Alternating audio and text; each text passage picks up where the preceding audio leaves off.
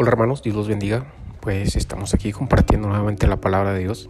Y bueno, como lo dice el tema, vamos a compartir un tema llamado El suicidio no es la solución. ¿Por qué decidí sacar este tema? Porque hoy en día se han estado viendo muchas cosas donde las personas, sobre todo los adolescentes,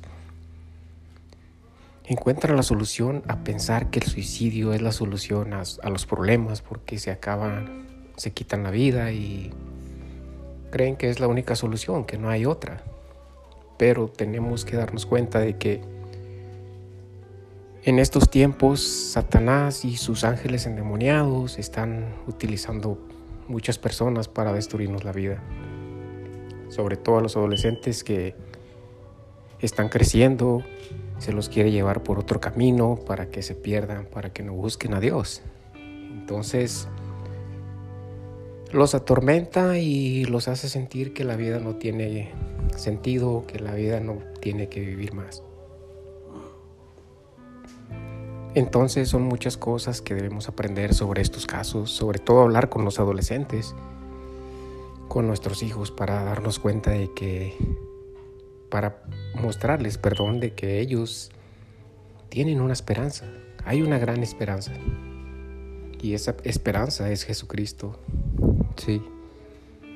Para muchos Jesucristo no es nada, es únicamente una leyenda, pero para nosotros los que creemos en Él, sabemos que Él es nuestra esperanza porque Él murió por nosotros. Él derrotó la muerte, derrotó al, al demonio cuando creyó que ya había vencido. Él resucitó y se levantó de los muertos. Porque a eso vino Él, a morir por nosotros, para darnos libertad. Ah, voy a contar dos pequeños testimonios para que sepamos cómo es tan fuerte un poco ah, el enemigo cuando intenta acabarnos la vida, ah, hacer que nos quitemos la vida, que sintamos que no merecemos vivir y esas cosas. Y bueno, uno de ellos es hace tiempo, pues yo acababa de salir de un desierto, como decimos nosotros, una tormenta fuerte que estaba pasando. Entonces, pues yo oré mucho, le pedí al Señor que me ayudara a conocer una persona que yo le entregaría mi corazón y la cuidaría mucho. Entonces llegó el momento en que llegó esa persona a mi vida, sin saber si ella me podía amar, sin saber si ella podría hacerme feliz o sin saber si ella realmente era la persona que Dios me estaba poniendo en mi camino. Le entregué mi corazón. Me entregué a ella completamente sin pensar nada, lo que me esperaba. Entonces llega el momento en que pasan muchas cosas. Comienzan a haber discusiones y llega el momento en que yo siento que ella estaba buscando excusas para alejarse de mí. Porque yo sentía que ella no estaba a gusto conmigo. Entonces yo decía, ¿qué puedo hacer? ¿Qué hago, Dios mío? Yo me enamoré de ella, yo la amo y no quiero perderla. Y yo sentía que Dios no me contestaba. Entonces pues, pues yo seguía y seguía. Pues llegó el momento en que terminamos y yo comencé a entrar en una depresión fuerte, sí. Duré como cinco meses en una depresión fuertísima, sí, donde sentía que no quería vivir más. Algo me hacía sentir fuertemente que yo tenía que quitarme la vida, como si alguien me dijera, no sirves para nada, mira nomás, está burlando de ti. No te quiere, ¿quién te va a querer? Son voces que el mal nos hace escuchar.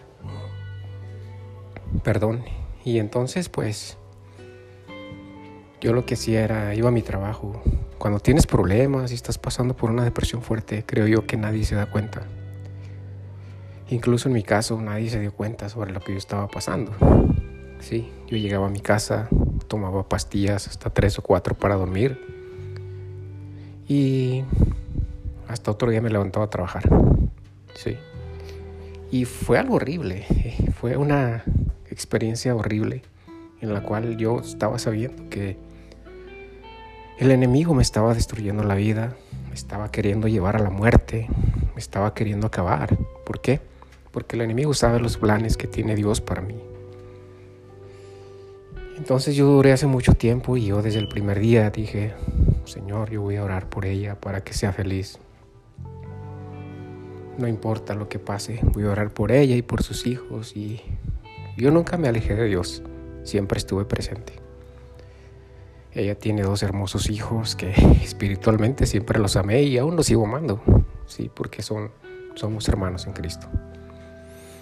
Y entonces pues lo que pasó fue que yo duré mucho tiempo así, en una depresión donde yo sentía que el mal, sentía algo fuerte que me llevaba al suicidio.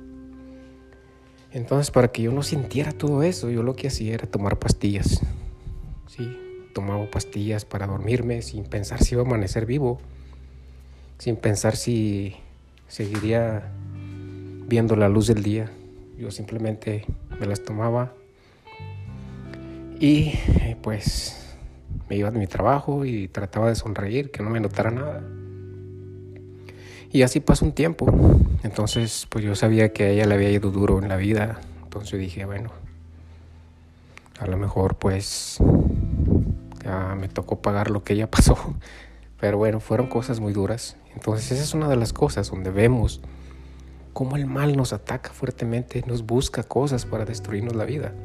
Yo no digo que ella llegó a mi vida para destruir mi vida, sí. Pudo haber sido o no pudo haber sido, pero la única razón que yo sé es que la sigo amando. Y que pase lo que pase, no estoy dispuesto a regresar con ella. Si duré tres años orando por esa persona. Y entonces voy a contar otro poquito, un poquito. Duré tres años orando por esa persona. Tres años orando por ella para que fuera feliz. Y lo único que yo recibía eran rechazos, críticas, cosas que me hacía sentir esa persona mal, que no, que no valía nada, me hacía sentir una persona sin valor. Y no me importaba, yo oraba por ella y por sus hijos, por la mañana, por la noche, por la tarde, a cada momento que yo la recordaba, oraba por ella. Y todos sabemos que la oración tiene un gran poder, un poder grandísimo que te hace sentir una paz tremenda. No sé si alguien la ha sentido.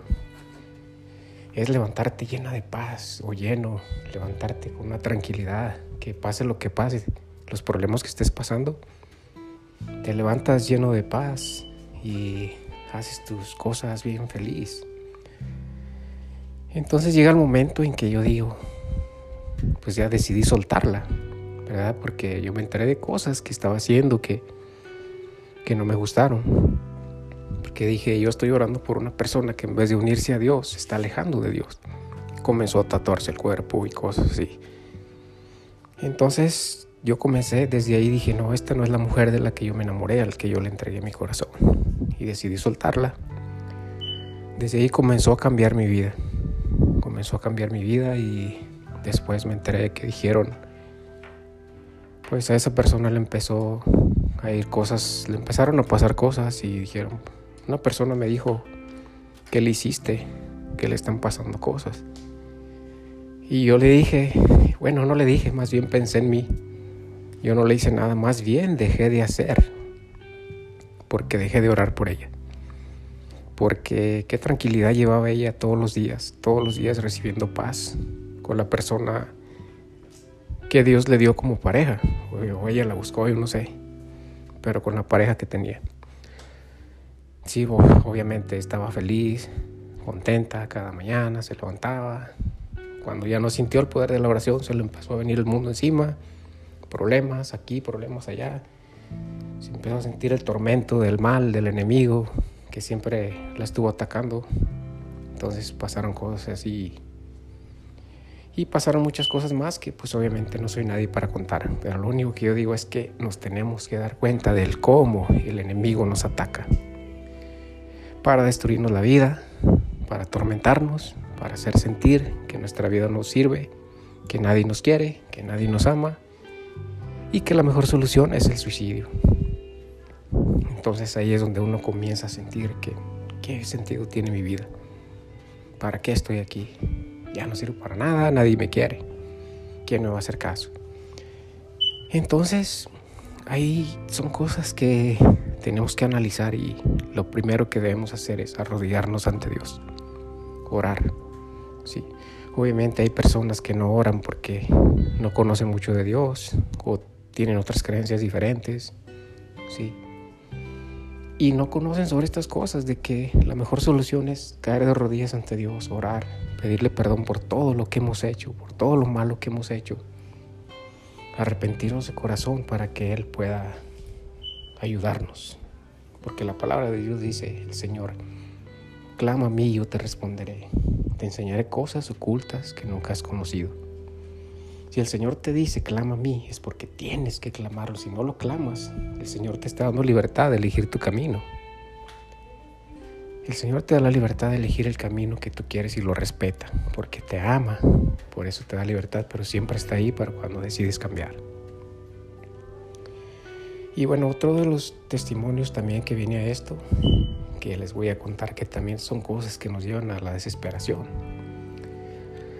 En otra ocasión llegó otra chica a mi vida, sí, y pues ella llegó destrozada a mi vida, contándome su vida.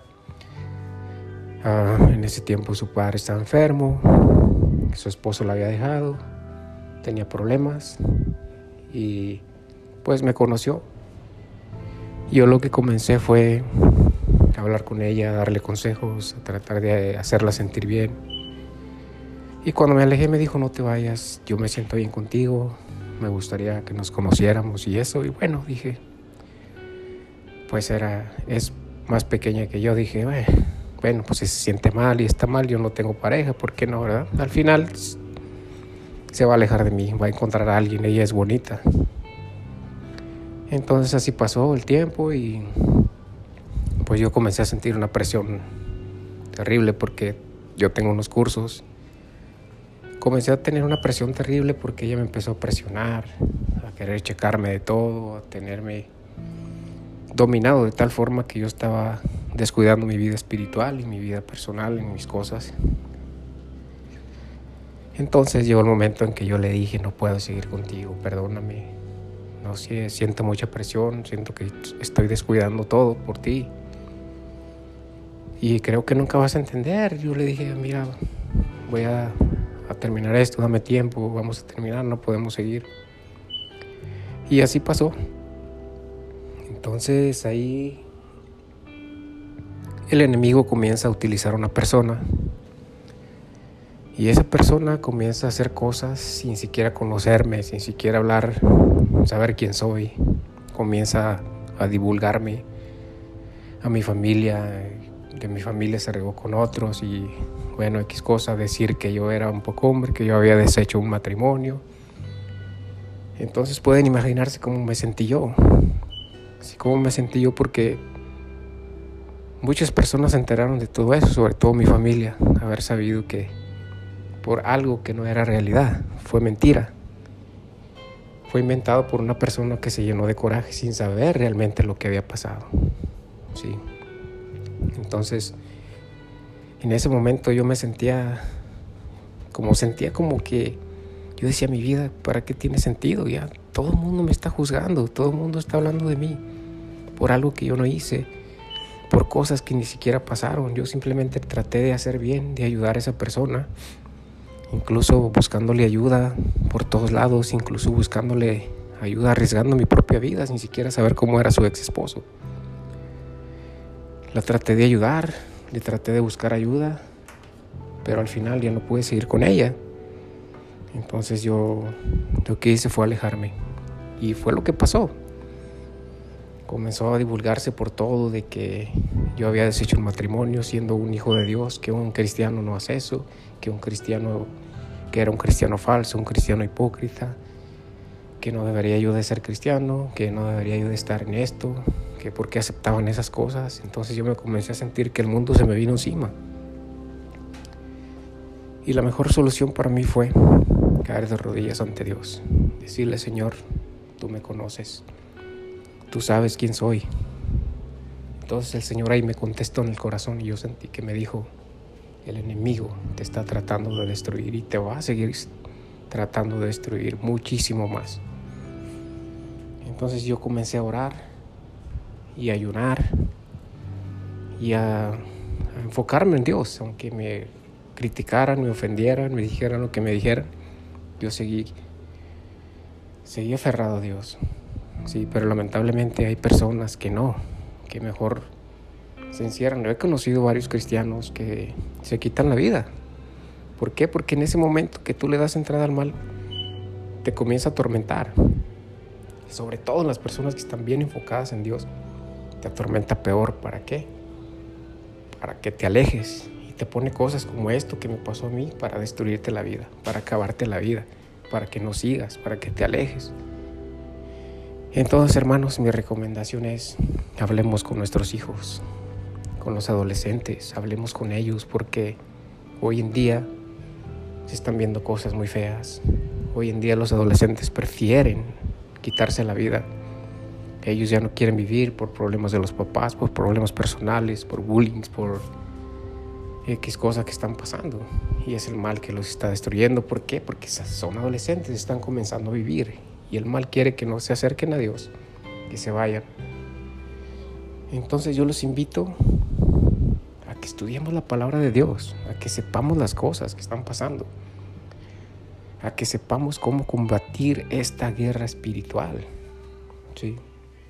Si tú estás pasando por problemas difíciles, seas adolescente o seas adulta, déjame decirte que la palabra de Dios nos muestra claramente todas las cosas que debemos seguir. En Efesios 6, 11, 12 dice, porque no tenemos lucha contra principados ni contra potestades, contra gobernadores de las tinieblas, sino contra gobernadores de los aires de estos siglos. Entonces ese versículo nos está mostrando que tenemos ataque espiritual día con día contra los gobernadores del aire, que son los espíritus malignos que nos atacan cada día. Muchas personas al mencionar todo esto se burlan o ignoran todo esto, pero son cosas reales quizás pueden ignorar todo esto, pero si se ponen a pensar, a reaccionar, se darán cuenta de que es una gran realidad. Somos atacados día con día por el, poder del enemigo para llevarnos a la destrucción y alejarnos. Entonces, vamos a aferrarnos a Dios. ¿sí? Si estás pasando por momentos difíciles, recuerda siempre que Dios está ahí. Cuando tú decidas buscarlo, siempre va a estar ahí. Cuando tú decidas regresar a Él, arrodillarte, pedirle perdón, Dios va a restaurar tu vida. Sí. Una vez que tú te aferras a Dios, te le pides perdón, no quiere decir que Dios te va a dar lo mejor, pero sí que va a estar contigo siempre. Sí. Todo lo que tú desees en la vida depende de ti, no depende de nadie, solamente de ti. Tus luchas, tus esfuerzos, todo depende de ti. Nadie lo va a hacer por ti. Si estás en un abismo pasando con persona, una persona que te hostiga, una persona que te checa, que te trae bien controlado o controlada, aléjate. Porque tú mismo o tú misma estás, estás uh, creando tu propio destino de, de dolor, de tristeza, de lágrimas. Una vida dura, difícil, que muchos están en ella y quieren salir. Ahora es cuando debes de alejarte. Espero pueda ayudarles a mucho todo estos. Muchos testimonios de vida nos ayudan a reaccionar y a pensar si debemos seguir o cómo debemos seguir en la vida lo que debemos aprender. Yo no le guardo rencor a nadie, yo los amo en Cristo Jesús, no importa cuánto me hayan pisoteado, cuánto me hayan mostrado odio, coraje, yo siempre les voy a mostrar amor y cariño. Siempre que me necesiten, quien haya sido, siempre voy a estar ahí para ayudar a quien sea, no me importa que haya sido la persona que más me haya odiado. Jesús murió por mí sin siquiera saber si yo algún día lo llegaría a amar. Y ahora sé que lo amo porque es mi Señor y Salvador y siempre estaré con Él. Dios los bendiga siempre, les mando un abrazo y hablemos con nuestros hijos. Hablemos con alguien cuando nos sentamos tristes, sobre todo con Dios. No nos encerremos en ese mundo triste y doloroso que nos puede llevar a la muerte. Dios los bendiga, un abrazo para todos y espero ayude todo esto. Bendiciones.